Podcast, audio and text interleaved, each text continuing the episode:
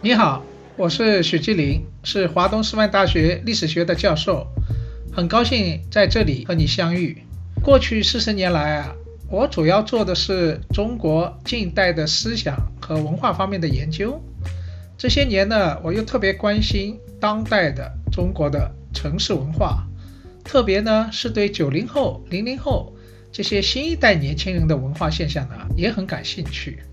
因为呢，我是上海人，所以呢，对城市这一块呢，好像也特别有感觉。在这一档我与新石像光之来处共同出品的播客里面啊，我以后将和大家分享我对一些当代中国的社会和文化现象背后的一些，比如说历史渊源啦、深层次的文化观念的思考啊。同时呢，我也会邀请我的那些朋友和大家一起探讨蛮有意思的、有意义的一些文化现象，特别是一些热点话题，聊聊我们共同关心的世界和都市的生活。我很欢迎啊，大家给我留言，在这里啊，期待和大家多分享、多交流。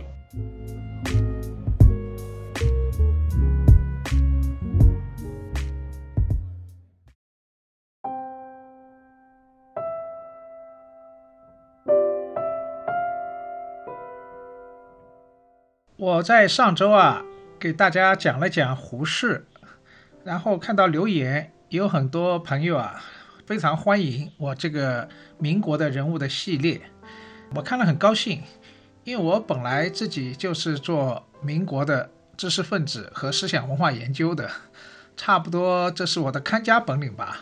从上个世纪八十年代到今天，已经差不多做了快四十年了。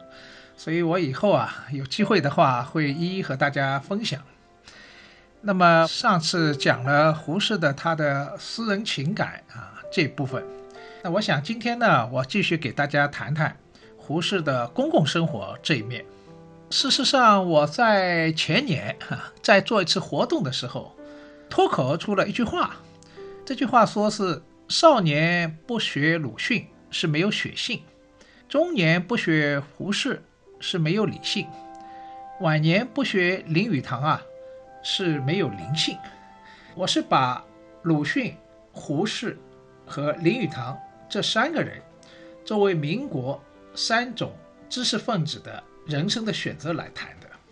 今天和上次呢，我想先把为什么到了中年不学胡适是没有理性啊这部分和大家分享一下，以后有机会再和大家分享鲁迅呢和林语堂。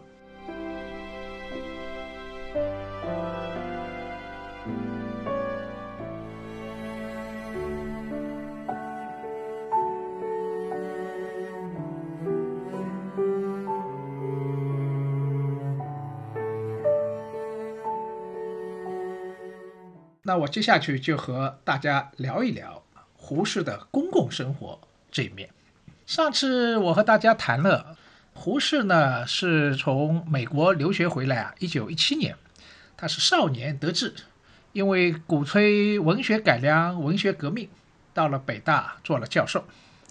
那么他回来的时候呢，他说了句话，他说：“我二十年不谈政治，要在思想文艺上。”替中国政治啊建筑一个革新的基础，为什么呢？因为当时新文化运动的时候，很多人都觉得民国北洋政治太烂了，你根本不值得去关心。中国问题在哪呢？是文化出了问题，国民性出了问题。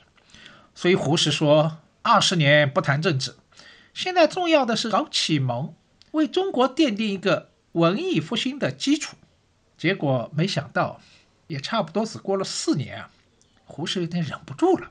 到了一九二一年，他也忍不住要出来谈政治了。什么道理呢？这个就和五四爱国运动以后啊一些形势发生变化有关。本来五四爱国运动之前的新文化运动呢，主要是注重的是个人的改造，改造个人，改造国民性，先把个人救出来。但是爱国运动以后啊，很多人发现。到底是先救个人还是先救社会啊？这是一个先有鸡还是先有蛋的事。没有一个完善的社会啊，就不可能有个完善的个人。所以呢，很多年轻人开始投身于社会改造。怎么做？我待会儿会说，不是他自己有条实验主义的道路。毕竟社会改造是和政治是有点关系的。到了二十年代以后啊，北洋政府越来越烂，政治也越来越黑暗。所以胡适啊，毕竟是一个中国的士大夫这样一个血统，所以他实在看不下去了。他觉得如果没有个好政治，谈什么好社会，更不可能有好的个人了。所以在一九二一年以后啊，他当时和一批朋友发起了一个叫“好政府运动”，意思说我们现在先不要管哪家哪派，我们先大家取得一个共识，先追求一个好政府。这个好政府就是说要有好人出来当官。这个社会才有希望。他说：“这是政治改革唯一下手的功夫。”然后，北京的一批知识分子名流，其中还包括李大钊，一起发表了一个好政府的宣言，说：“好人出来奋斗，是政治改革的唯一下手功夫。”说中国为什么败到这种程度败坏啊？它虽然有种种原因。但是好人自命清高却是一个重要的原因。胡适就号召说，做好人是不够的，还要做一个奋斗的好人。消极的舆论是不够的，要有决战的舆论。这个很有意思啊，就是胡适本来是一个自由主义者，按理说改良政治应该先改良结构、改良制度，但是胡适那个时候就觉得改良制度。那是要多少年呢？第一步，在他看来还是应该有好人出来，好人太清高了，所以政治就不清明。那么这个思想啊，有点像中国儒家士大夫的道德理想主义，也就是儒家总是觉得政治怎么才会好啊？要内圣外王，就是有圣人。道德高尚的人出来领导政治，成为外王，这个政治才会好。你看胡适啊，很有意思。虽然他接受了西方教育，整个一套民主的理想，但是他骨子里还是跳动的是一颗士大夫的心，还是觉得说要有好人啊出来干政治呢，政治才有希望。当然，对他来说，他觉得这是。第一步，那么很有意思的，竟然给他出现了一个机会，就是这个好政府主义宣言发表以后啊，哎，后来引起了很大的讨论，有赞成的，也有反对的。结果这一年九月份啊，突然北洋政府啊内阁换人了。你知道北洋时期很有趣啊，虽然是。奉系、直系、皖系军阀轮流当政，但是这个内阁啊，像车马灯一样的连轴转。你方唱罢我登场，突然提供了一个机会，有直系的军阀，他们操纵下，哎，竟然有一批在好政府宣言当中署名的三个大家公认的大知识分子啊，竟然开始出来阻隔。王宠惠担任内阁总理，罗文干担任财政总长，唐尔和担任教育总长。所以当时人们都说：“哦，这就叫好人内阁。”哎呀，这下胡适他们乐坏了，觉得终于有好人出来当政了。结果这三个人抬在台上，那么胡适他们呢，当在大学里面，频频在外面啊，给王宠惠他们呢下指导棋。你应该这样，应该那样。后来啊，没想到这个好人内阁没到三个月就垮台了。为什么？因为他们还是要看直系军阀吴佩孚的脸色。下台以后啊，后来罗文干就对胡适说：“哎呀，胡适啊，你就不要再说什么了。我们在外面啊讲的头头是道，到了里边啊一看。”全然不是那么回事儿，哈哈。也就是说，你要下指导棋是很容易的，你真的要到里面干啊，哪有这么简单？所以胡适后来也只能承认说：“哎呀，我们谈政治的人到此地步，也真是碰了壁了。”所以这是胡适在二十年代初的一次好政府主义的这种实验。这个实验就像其他的乌托邦一样幻灭了。那么接下来我要给大家来聊一聊胡适的他的整个他的一套政治的理想观。他的为人处事，我先给大家讲一讲胡适的实验主义的政治观吧。一套政治观，它背后一定有一套哲学。胡适的哲学是什么呢？胡适在哥伦比亚大学留学的时候，他原来是康奈尔大学学农学的，实在对农学没兴趣，然后就改换门庭，转会到哥伦比亚大学，跟着当时。美国著名的哲学大家，美国民主的一个思想家杜威啊，学哲学。杜威呢有一套实验主义，简单的说，用胡适后来的概括叫“大胆假设，小心求证”。这个实验主义事实上有点像俗话说的“摸着石头过河”，或者用科学哲学的说法叫试错，一步一步来证伪。这个不行，我们来证伪下一个。这套呢是经英美的经验主义的方式，不相信抽象的理论，也不相信一套宏大的理想，实实在在的以试错的方式呢来寻找一条最佳的途径。所以胡适啊就受到这样一个实验主义的影响。那么他在一九一九年啊，呃和李大钊啊。发生了一场很有名的论战，这个论战叫“问题与主义”的论战。简单的说，胡适就讲，今天啊，主义满天飞，但是他说这些主义啊，无论是形而上学的一套玄乎乎的哲学，还是整体主义的一套什么什么主义，在他看来都没有实践意义，都是很空泛，自以为找到了包医百病的根本解决。而不去好好研究如何去解决具体问题的方法，所以胡适就提出说：“少谈点主义，多研究些问题。”这是胡适啊当时提出的所谓的我们说的实验主义的一套解决问题的方法。他当然也不否认主义，但是他说：“一切主义、一切学理虽然要研究，但是只为假设。”不能作为天经地义的信条，只可以作为参考印证的材料，不能奉为金科玉律的宗教，只可用作启发心智的工具，不可用作蒙蔽聪明、停止思想的绝对真理。怎么来搞实验主义呢？他说分为三步，哈，这是从杜威那里学来的。第一步说从具体的事实出发。看看问题究竟出在哪。第二步呢，根据自己的经验来提出解决问题的方法，提出假设。第三步呢，把这个假设置于实际生活来检验，要么证实，要么证伪。所以这就是我刚才说的，他后来概括为八个字：大胆假设，小心求证。那么这套方法，胡适不仅运用到研究学问这部分呢，我上周给大家分享过，而且呢，也用这个方法来改造社会。怎么改造社会？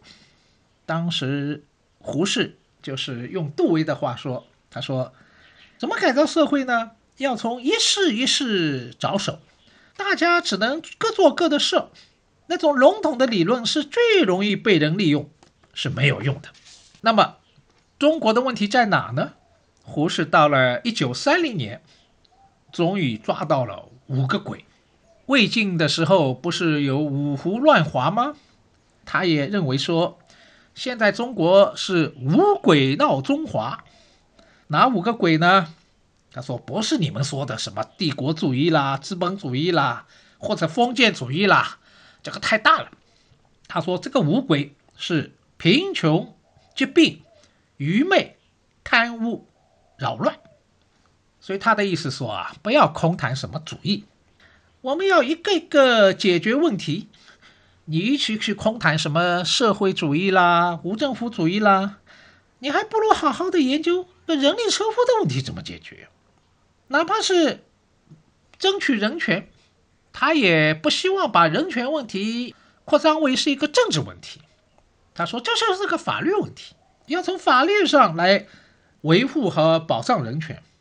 他倒是一生都是以这样一种方式啊。到了一九四八年。胡适后来已经担任了北大校长。那年发生了一个北大女学生沈从啊被美军士兵强奸的案子，然后就一下子掀起了一个反美的一个运动。胡适当时就反对，他说这只是一个法律问题，要从法律范围里边来解决，不要他把它政治化，他民族主义化。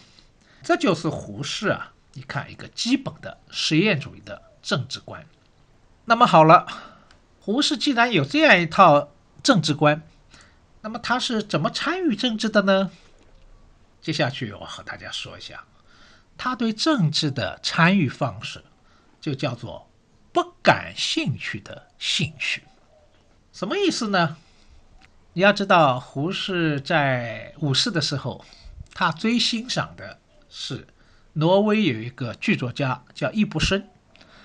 胡适就提倡易卜生主义。易卜生的戏剧里面的那些主人公啊，都是那些特立独行的、有健全的思维，比如说医生、科学家，有独立的判断、独立的人格。所以胡适他所提倡的健全的人格，就是这些有理性思考的、独立的人，不要随波逐流。不要被各种主义啊所摆布，也不要跟着时尚的潮流走。真理未必在多数人手里，你一定要经过自己独立的思考。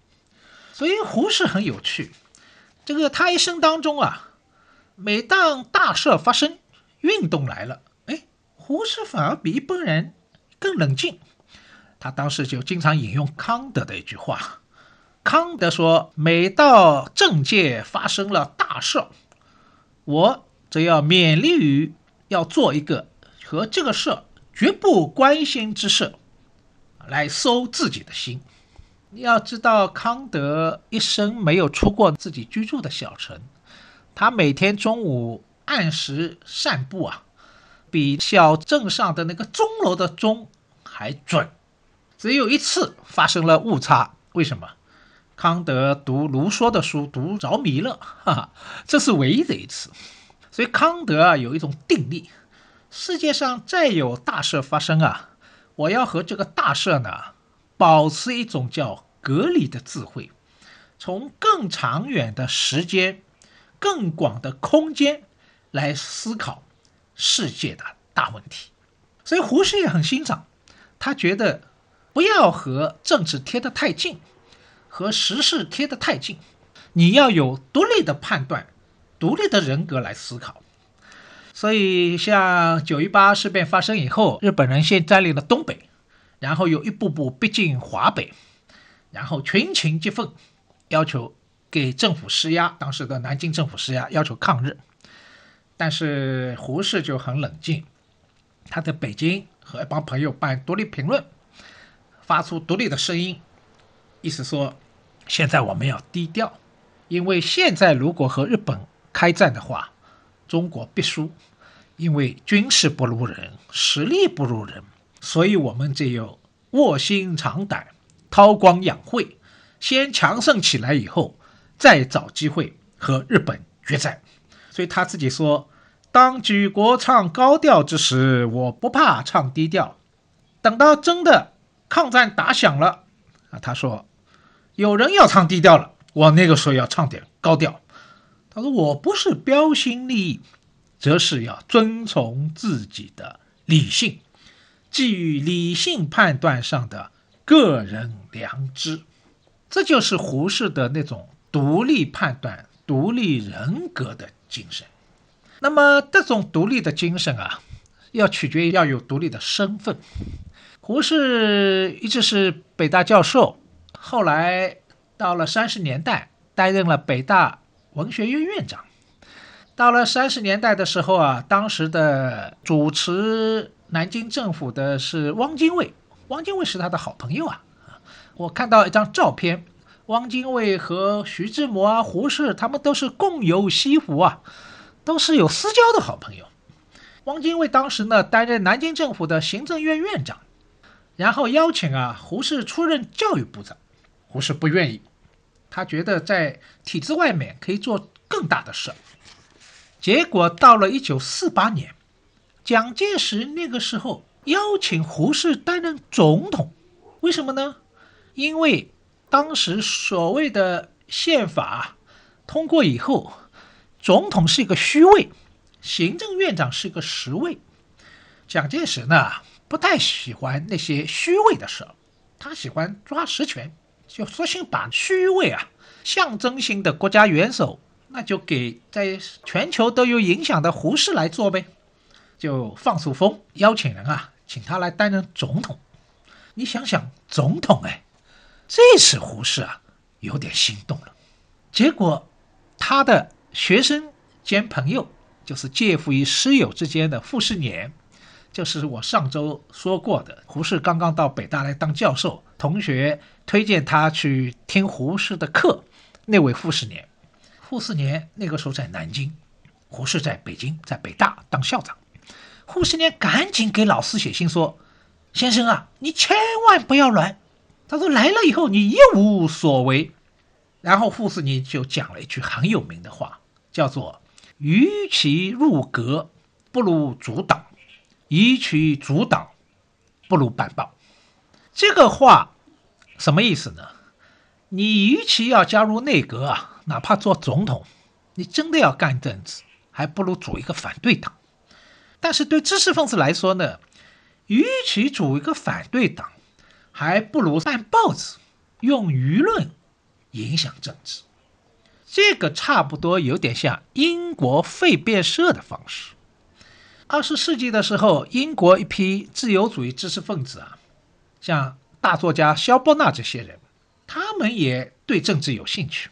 但是他们采纳的是当年古罗马有个将军叫费边大将军，步步为营这样一种策略，所以费边社这些知识分子呢，也自己不直接加入政治，而是通过和议会啊那些国会议员交朋友，和他们聊天、喝下午茶、吃饭，提供各种各样的谋略建议来影响政治。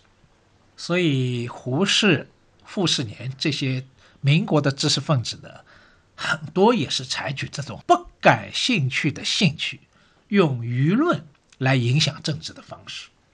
那么，胡适这种不感兴趣的兴趣，究竟和国民党和蒋介石是一种什么样的关系呢？国民党呢，我们知道，到了一九二七年以后啊，然后建立了南京政府。然后建立南京政府以后呢，就实行训政，一党统治。那个时候对舆论的控制，对社会的控制，那比北洋要强多了。不是他们就不满啊，因为你知道北洋政治在乱是乱，但是北洋上层啊，奉系、直系、皖系斗得太厉害，根本没精力、没实力来管社会、管舆论，所以下面还是比较自由的。现在国民党一统天下以后啊，就对舆论各方面都收紧了，对社会也开始控制了。所以胡适他们这些人就发起了一场叫人权运动，还有罗隆基啊一批人。那么国民党当时呢对胡适是不满的。胡适那个时候在上海一个叫中国公学，他早年也读过书的那个学校做校长，所以国民党当时对胡适是不满的。但是到了九一八事变以后啊，哎，老蒋蒋介石啊，对大知识分子的态度变了，把大知识分子一个一个请上庐山啊，来垂询国事，就是请他们发表对国家大事的意见，其中也请了胡适。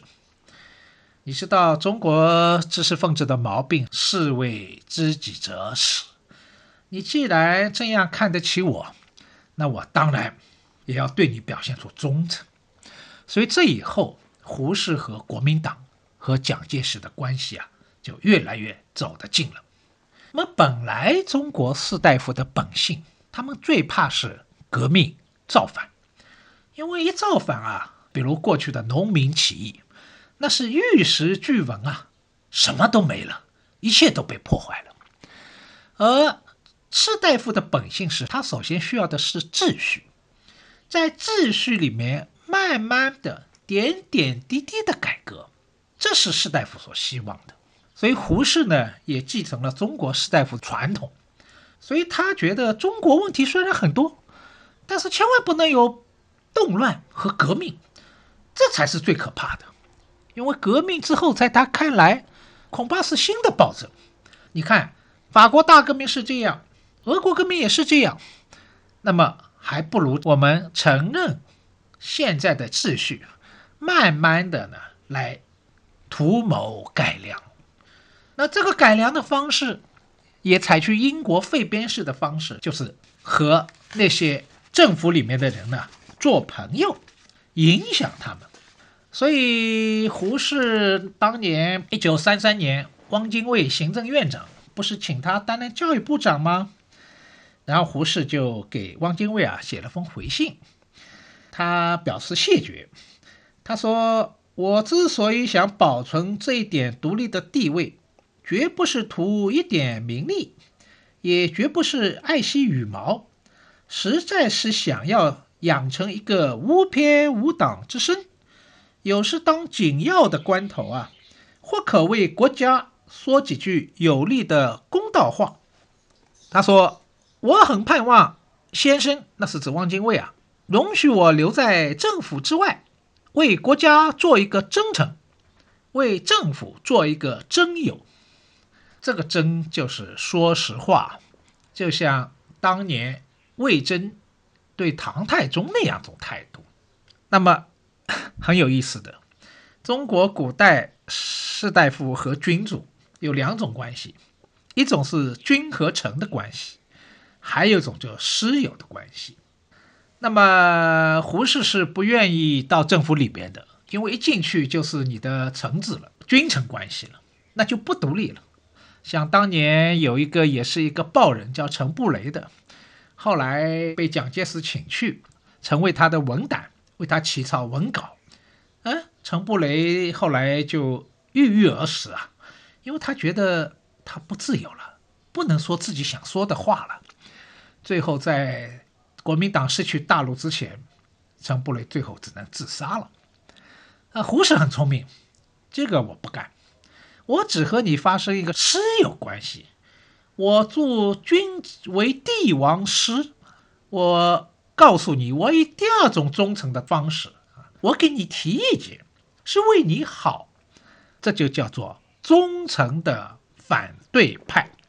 所以胡适后来三十年代、四十年代和国民党和蒋介石的态度呢，基本是这样。那么当然，老蒋呢也非常重视胡适。老蒋这个人有好多缺点，气量很小，但是这个人呢还是想做君子的，所以对大知识分子啊，还是至少表面是尊重的。那对胡适更是这样。后来失去大陆以后呢，胡适呢就到美国去流亡。到六十年代啊，你知道年纪大了以后呢，很想叶落归根。那老蒋呢，就请他回到台湾，出任中央研究院院长。然后老蒋呢，还自己拿出了自己的特别经费，给胡适啊盖了院长的师底房子。现在你如果去台北到南港的中央研究院，胡适住过的那个故居啊，现在就成为了胡适的纪念馆。那是老蒋专门给他盖的。你看，老蒋对胡适好像还不错，是吧？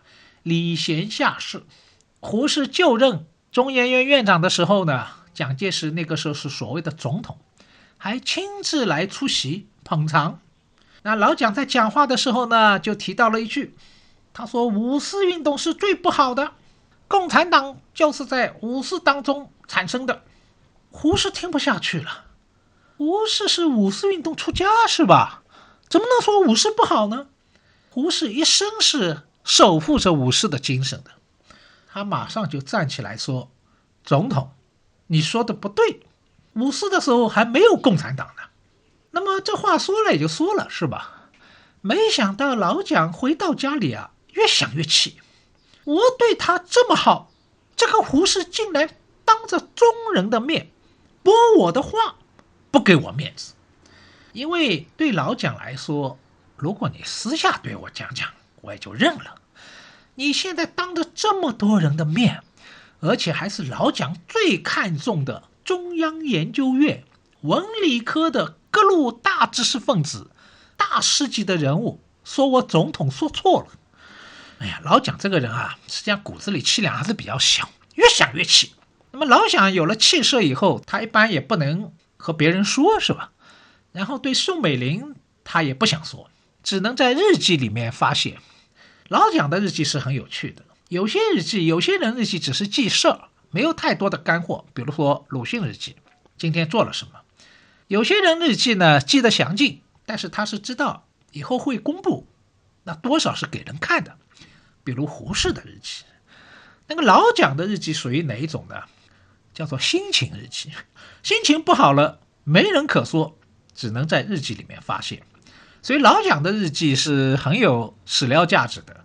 后来老蒋死了以后啊，他的家属就把日记保存在美国斯坦福大学的福佛研究所。那么前些年呢，解密了，开放了，好多学者都去看，都去抄，这才发现原来都以为老蒋和胡适关系很好。没想到这件事以后，老蒋对胡适恨透了。老蒋在日记里面写：“这个小人，我对他这么好，他竟然忘恩负义。”老蒋还说：“我一生只有被两个人公开侮辱过，一个是在当时北伐前夕啊，国民党不在广州吗？建立了广州政府，当时苏联。”派来了一个苏联的军事顾问，叫包罗廷，那是广州政府的太上皇。所以蒋介石呢说：“我第一个我被侮辱的是包罗廷，第二个就是这个胡某人，恨之入骨。”但是老蒋也蛮有趣的，恨归恨，表面还是装的好像像过去一样啊。然后后来胡适又来了几次啊，呃，老蒋后来日记箱里面记啊。他说：“这个小人啊，又觉得自以为得意，对我说该如何如何。我装作好像对他依然和过去一样，他没看出来，没发觉。老蒋很得意。所以你看啊，政治这玩意儿，你不要看表面，背后这层啊是非常有意思的。那么我们还是回过头来说胡适吧。我个人最敬重胡适的是一点，是胡适。”作为一个自由主义者，他的风度，而不是他的言论。为什么这样说呢？因为胡适讲了一句名言，叫做“容忍比自由更重要”。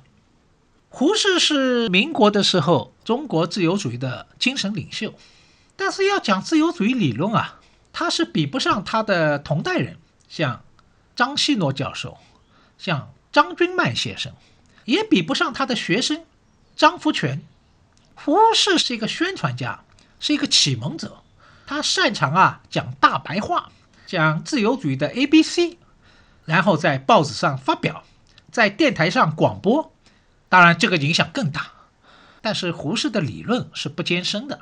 你现在回过头来看，他没有什么好的理论，所以他才会觉得说民主是幼儿园政治，很简单的。反而说，如果三十年代他有批朋友啊，说要搞新式独裁，就是专家治国、开明专制。他说这个倒反而难，你要找这样一个独裁者很难，要他来听你的话，搞开明专制更难。说民主就不就投票呗，这就是幼儿园政治，谁都知道自己利益啊。所以你看，胡适对民主、对自由的那个理想，他脑子里面是比较简化的。但是胡适最令人尊敬的是，他身上展现了一种民主的风度，就像他的老师杜威所说的：“民主不仅是一套选举，而且是一种生活方式。不仅是生活方式，还是一种人格的力量。那么，胡适讲容忍比自由更重要，什么意思呢？我讲两个例子，你就明白了。在五四运动后期啊，差不多在一九二四年、二五年的时候呢，当时北京有两波启蒙的知识分子，一波呢是鲁迅、周作人兄弟两个为首的叫语师派，还有波呢是从英美留学回来的现代评论派。这两拨人啊，一个是理念上有冲突，第二个更重要的，一波是土鳖。另外一波是海归，相互看不惯，文化气质不一样，然后就发生了论战，相互非常刻薄，打起了一阵又一阵的比战。然后这两边都是胡适的朋友啊，胡适当时看在眼里，痛在心里，后来很真切的给两边写了封信。胡适在信中说。他说：“我最怕是一个猜疑、冷酷、不容忍的社会。我深深的感觉，你们的比战双方都含有点不容忍的态度。我们岂可自相猜疑、自相残害，减损我们自己的光和热吗？”胡适的意思说啊，你们都是在青年人心目当中都是青年导师，不仅是你们的言论。你们的做的这些风度，也要给少年朋友一个榜样啊！不能朝着冷酷不容忍的方向走。当然，胡适不仅劝别人，他也是这样以身作则的。我再举一个例子：一九三六年，鲁迅过世了。当时一南一北嘛，胡适在北平是自由主义的精神领袖，鲁迅呢在上海是左翼的。精神领袖鲁迅去世以后啊，有一个女作家叫苏雪玲，就给胡适写信，意思说啊，现在上海的左翼啊太嚣张了，借着鲁迅去世的时候啊，气焰嚣张，我们要好好反击一下。这个苏雪玲是一个女作家，据说她一生都是在反鲁迅，为什么呢？后来有人考证啊。说，实际上鲁迅并没有得罪过苏雪玲，只是有一次公开场合啊，苏雪玲那个时候要巴结名人嘛，要去和鲁迅握手，鲁迅没有握他的手，所以苏雪玲觉得鲁迅看不起他，因为当年连被鲁迅骂都是一种荣耀，所以苏雪玲觉得被怠慢了，后来就埋下了对鲁迅仇恨的种子，结果胡适就给苏雪玲写回信。这个回信后来都保存的，现在都能查到发表的。胡适就讲，他说啊，我们不要大动火气，这是旧文字的恶腔调，我们应该深深警惕。鲁迅已经死了，我们尽可以撇开一切小节，不要去攻击他的私人行为，我们应该去研究讨论他的思想究竟是什么样。信仰是什么？这才是有价值的。胡适还说，要论一个人啊，总应该要公正持平，要爱其知其恶，恶其知其美，这才是公正评论。然后胡适又提到说，当年《现代评论》和鲁迅他们论战，诬陷鲁迅说，鲁迅的《中国小说史略》是抄日本人的。他说这是一个冤案，他说我们应该为鲁迅洗刷明白。所以你看啊，你要知道这是封私信，不是公开发表。如果公开发表呢，你可以说，哎呀，这是胡适在作秀，表现出自己的大度。这是一封私信，只有一个人能看到，是胡适的心里的话。所以我最敬佩的是胡适内心的那种大度。所以他晚年说。容忍比自由更重要，那是很深切的。每个人都追求自由，是不是？但是你能不能容忍不同的意见，容忍和你不一样的人，这才是真正体现了这个人的民主的风度。好了，最后我就简单的来提炼一下，总结一下吧。那么，胡适作为一个自由主义的精神领袖，那么为什么自由主义在中国最后还是失败了呢？胡适到一九四八年，解放军包围北平，匆匆忙忙坐着蒋介石派过来接他的飞机，逃到南方了呢？自由主义为什么在中国最后是失败呢？这里啊，我就引一段。美国有个学者，这个学者叫格里德，也是哈佛毕业的。他写了本书，叫《胡适与中国的文艺复兴》。这本书是早期的，但是也是研究胡适的一本经典著作。它里面有段话，我觉得非常好。他讲了自由主义为什么会在中国失败，当然也是胡适。为什么在中国失败？我这里啊和大家分享一下，作为我最后今天这个播客的一个最后的结束吧。格里德说，自由主义之所以失败，是因为中国那时正处于混乱之中，而自由主义所需要的是秩序。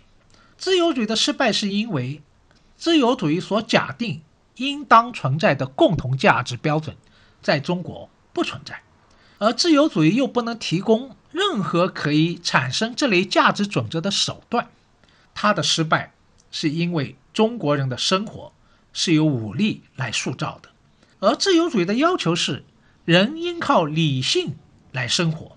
简言之，自由主义之所以在中国失败，乃是因为中国人的生活是淹没在暴力和革命之中的，而自由主义则不能为暴力与革命的重大问题。提供什么答案？好了，今天的播客就到这里结束了，我们下周再见。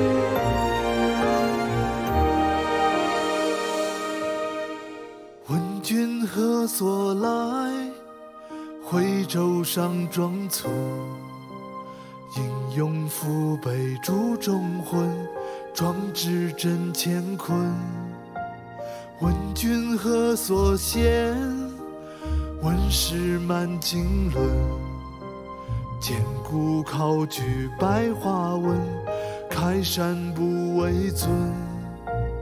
问君何所得？青年应人生。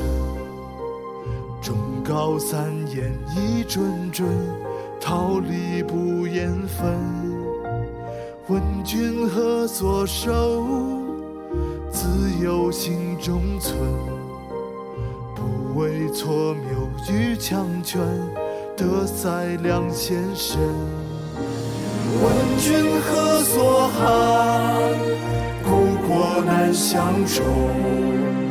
一海浩瀚，隔两岸，纵横泪满襟。问君何所寄？终身被大人，唱给我们的朋友胡适之先生。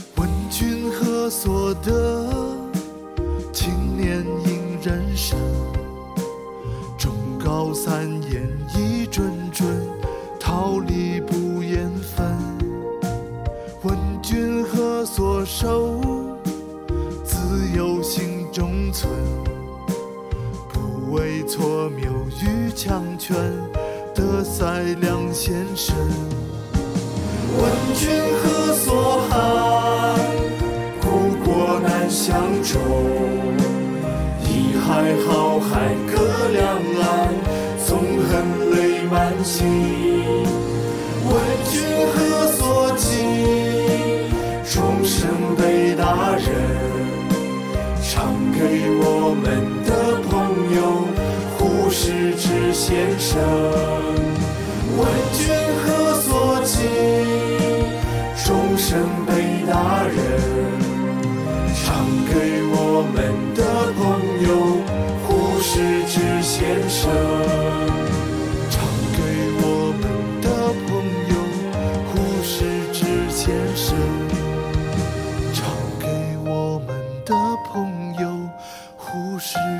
前。